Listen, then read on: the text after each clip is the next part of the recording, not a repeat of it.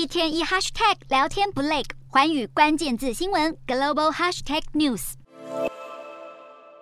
美国铁路大罢工迫在眉睫，由于工程师和列车员不满工作量超出负荷，因此要求改变二十四小时随时待命的制度。而美国大约有百分之三十的货物都是透过铁路运送。美国财政部长耶伦便警告，铁路罢工将严重冲击供应链，呼吁各方继续谈判以达成协议。耶伦还提到，由于欧洲面临能源价格飙涨，很可能陷入衰退，这些因素都为美国经济带来挑战。而拜登政府为避免罢工冲击供应链，积极居中协调，力促劳资双方达成共识。白宫更提出紧急计划，向航运和空运业者寻求帮助，确保关键货物运输。不止美国铁路工人的不满情绪高涨，拥有千人以上员工的《纽约时报》也爆出内部人员受不了通货膨胀，而公司却迟迟不加薪。《纽约时报》近期提出返回办公室的政策以后，再度燃起员工怒火。有记者便指出，大家努力为公司赚进大把钞票，却只有高层和股东的收入大幅增加，